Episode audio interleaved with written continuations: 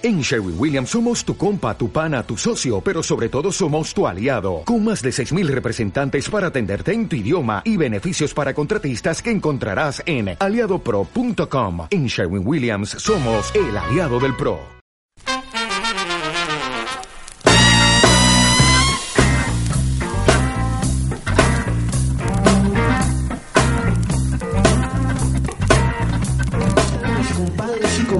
Soy su compadre Lobo y aquí desde este martes les voy a estar compartiendo otros dos cuentos más, como cada martes, así consecutivamente, porque esto se trata de hacernos de puros cuentos. Y bueno, para el primer cuento del día de hoy es un cuento titulado La rutina en la espalda de Yolanda. Es del escritor Bruno Belmer y les quiero comentar la biografía de este autor.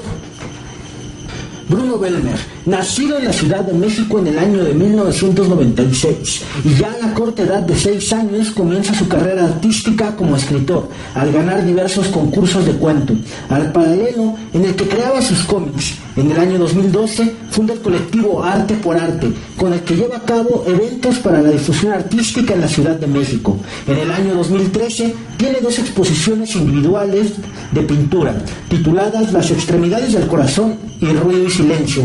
Asimismo, participa en una exposición colectiva de carácter altruista, llamada Unidos por Rafa. Por Rafa, discúlpenme, en el año 2014.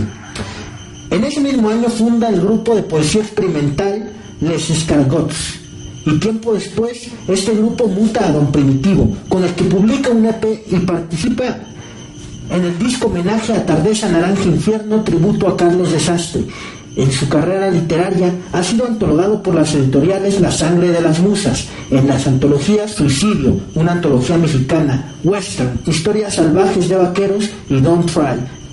Asimismo, también ha sido publicado en colectivo Entrópico, Ciudadela de Orfebres y Las Aguas Inquietas. Es cofundador del blog Cuentos Malos para Gente Mala y del Canto del Sensontle de Vitralia Ediciones. Ha publicado los libros Funky Gone de febrero del 2017 y Psicosis en Ciudad Ruido, diciembre de 2018. Asimismo, está próximo a presentar su nueva novela Deja de rascarle los huevos al diablo. Y bueno, esta vez no les voy a estar leyendo yo, les va a estar leyendo aquí mi parejita, la, com la comadrita Loba. Radio Alterno. Yolanda se enferma de angustia neblina y de fiebre catártica. El accente de las emociones ha rugido en el alma de esa estrella clavada en su frente, y su cabeza da vueltas mientras busca un último refugio dentro de sus emociones translúcidas. En el calabozo de su casa, su pequeño reflejo gitano ha de advertirle que su cordura se está jodiendo cada vez más. Ella conoce que el sexo con tequila y un éxtasis metido en la raja intermediaria de las nalgas se siente potente y concibe sus sueños en esculturas surrealistas que a veces cobran vida y dan consejos menstruales y racistas. Ella se mira al espejo, descubriendo los colores del arco iris que se inventa con sus lágrimas y la luz del foco. Tiene un esposo viejo y cansado que no la toca desde hace dos años. Constantemente, cuando se dispone a salir de esa celda que es su matrimonio, va en búsqueda del carnicero, que la penetra con saliva y con el olor de la muerte todavía. El marido es un viejo flaco de lo más jodido que trabaja como puerco policía, un experto en crímenes que no sabe cómo resolver el vacío de su mujer. Cuando llega a casa lo primero que hace es quitarse el pantalón y se masturba viendo videos pornográficos del aclamado director de cine 3X, Tony Perne. Al esposo solo se le para viendo muchachas de arquetas chupando pollas vampíricas. Antes de decidir engañarlo, Yolanda se vistió de negro para quizás ser atractiva, pero no funcionó. Pareja de mierda que construye sus años bajo el hola y adiós de todas las mañanas, el ya llegué y buenas noches de todas las noches, con una hija desaparecida y un hijo que no los visita, y suplicios al mirarse en el otro sin amor. Yolanda es un boost. Cuando el carnicero le mete el falo profundamente, solo allí recuerda lo que se siente ser una jovencita de 18 años que pierde la virginidad. Mucho tiempo atrás hubiera deseado no vivir esa vida. La visita semanal le hace soportar otra vez el mismo tormento que es vivir encarcelada en esa construcción de edificaciones mentirosas en lunes. Cuando regresa va vaciando sus entrañas y rajando sus tripas. La sonrisa en su cara es similar a aquellos destellos que produce el sol cuando se mira de frente. Solo allí, en ese regreso a casa, es verdaderamente libre de sí misma y de su pordiosera costumbre de ser una mujer casada. Camina dando pequeños gemidos aún, pues lo excitada de la travesía a carne molida le grita en la espalda y rememora sus sueños olvidados. antes de existir como ese agujero que se acuesta por las noches en su cama con sábanas blancas. El sonido rojo de un saxofón muerto la hace caer entre su propia carne y vive soñando y mirando. Una ola de ojalas, arena entre sus resecos labios. ¿Sacrificarías todo lo que has construido si pudieras volver en el tiempo? ¿Sacrificarías a tantas personas? Otra vez, el espejo no responde. Pero al final, ella regresa, entra por esa puerta, y su bienestar se jode con fibras emocionales, y allí, en el empaladar está el color de su verdadera tragedia. Entonces clasifica sus palabras y no dice ninguna, pero las guarda para sí misma, y descubre que los cerdos le comieron los dedos. Allí regresa a su propio cuerpo, frente al espejo, donde no se encuentra, solo encuentra el olvido.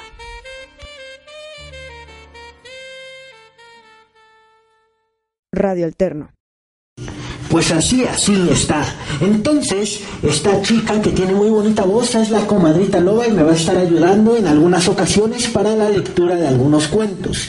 Y bueno, como ya saben, a mí me gusta mucho la reflexión musical y nos vamos a ir con dos rolas esta ocasión. Esta ocasión no nos vamos a ir nada más con una, les quiero dar dos rolitas. Una, la primera se llama Corona de Minutemen y la segunda se trata de, de, nada más y nada menos que de la Cosa Nostra, este grupo de Guillermo Briseño de los 70 y la rola se llama Get, Get Down and Do It que es un rolón y que, por cierto, Guillermo Briseño se va a estar presentando el 9 de noviembre. Chequen la información en Radio Alterna porque allí es donde subimos todo. Y bueno, nos vamos con esta rola. Allí nos solemos. Radio Alterno.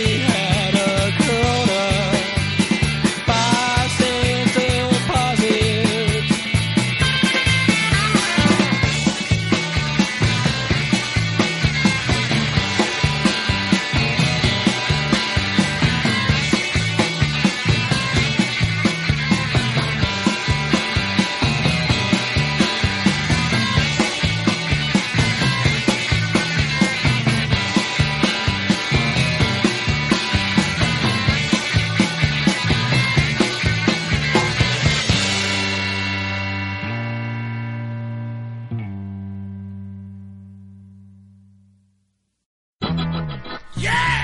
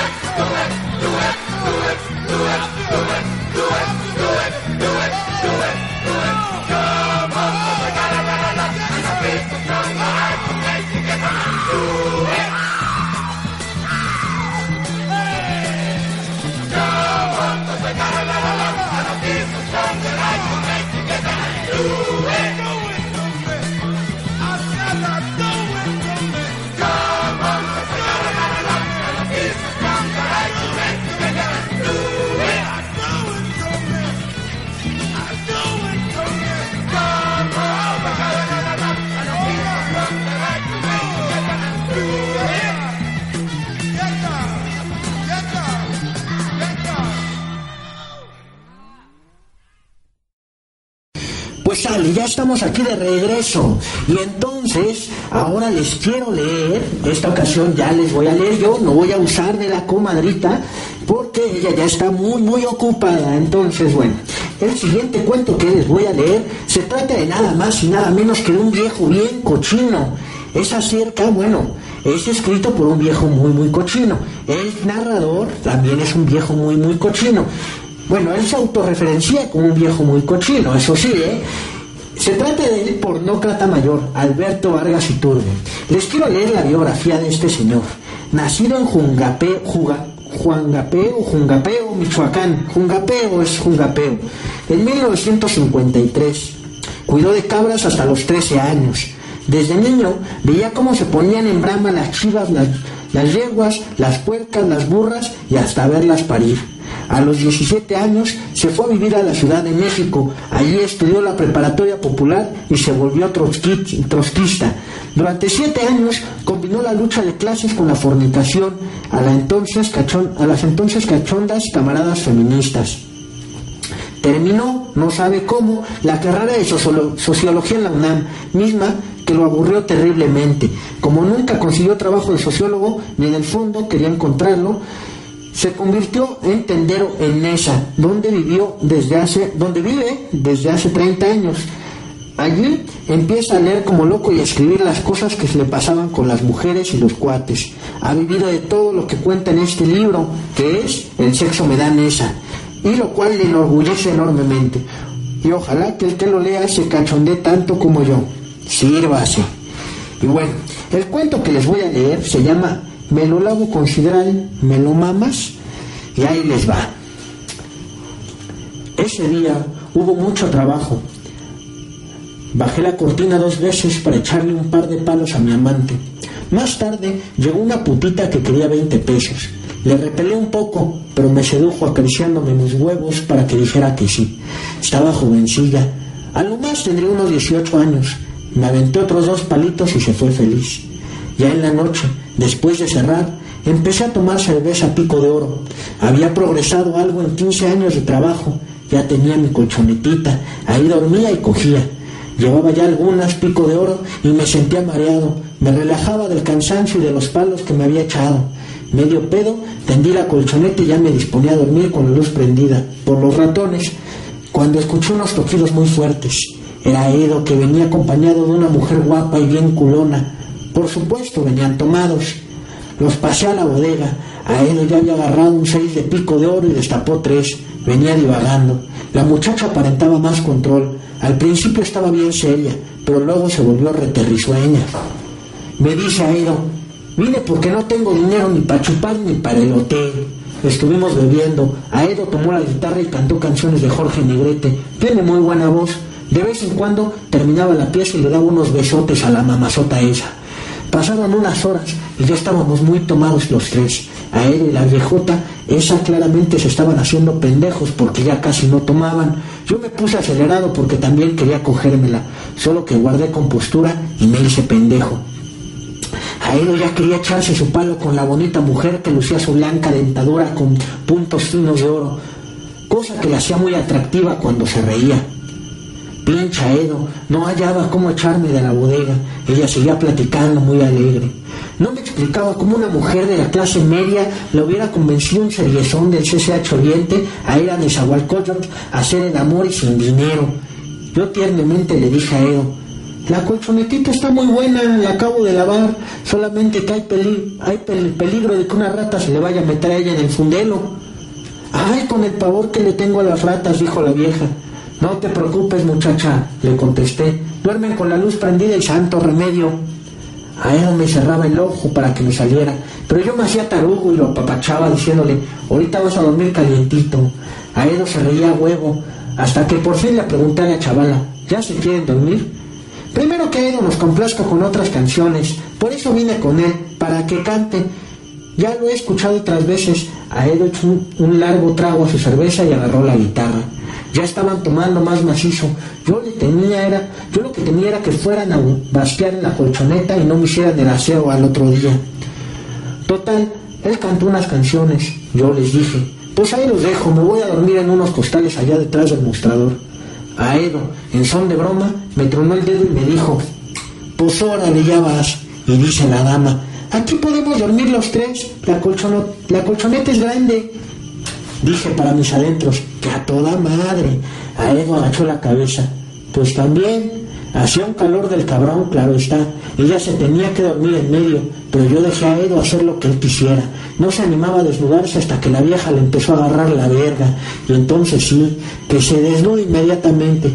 La muchacha se desnudó. En menos de un minuto a Edo se le empezó a culiar de perrito.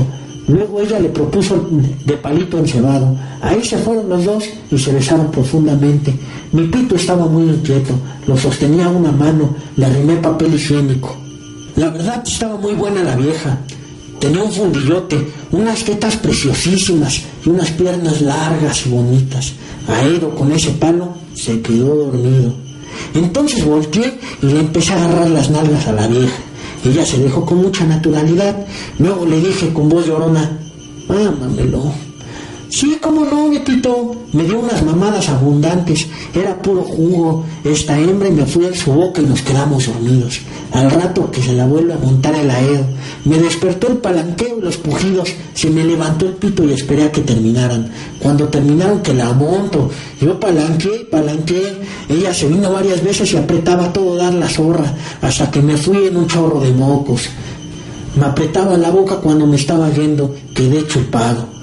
Nos volvimos a dormir hasta las 10 de la mañana. Nos levantamos y los tres estábamos ahí despiertos, curándonos ya. Resultó que éramos paisanos. sus incrustaciones de oro hicieron que se me parara otra vez. Le dije, oye paisana, mámamelo. Sí, pero lávatelo. Fui al bitoque y no había agua. Oye paisana, no hay agua. Pues entonces no te lo mamo. Y si me lo lavo con ¿me lo mamas? Entonces sí, paisano, me contestó. Me lo lavé muy bien con familiar hasta que quedó bien limpiecito de los mocos de Aedo y de los míos. Y te la pongo a chuparlo, me dice mi paisana. Sabe hasta dulcecito. Después de un rato me fui. Saben bien ricos tus mocos, paisano. Me vestí a abrir la tienda porque ya era tarde. Aedo se quedó todavía con la paisana. Creo que se la volvió a tirar. Salieron como a las 4 de la tarde. Era un domingo y la paisana que se despide de mí con un fuerte abrazo. Y bueno, ese es el pornócrata mayor, Alberto Vargas y tú. Ha sido un gustazo estarles leyendo, pero como todas las cosas y como dice Héctor Lavoy, pues todo tiene su final, ¿verdad? Entonces, yo los dejo con estos dos cuentos y que siga la pachanga, pues ahí nos olemos. Yo soy su amigo compadre Lobo y hasta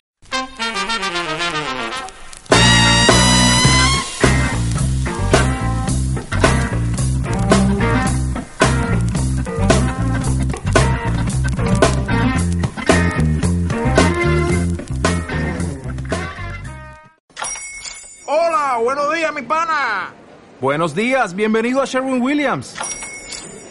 ¡Ey! ¿Qué onda, compadre?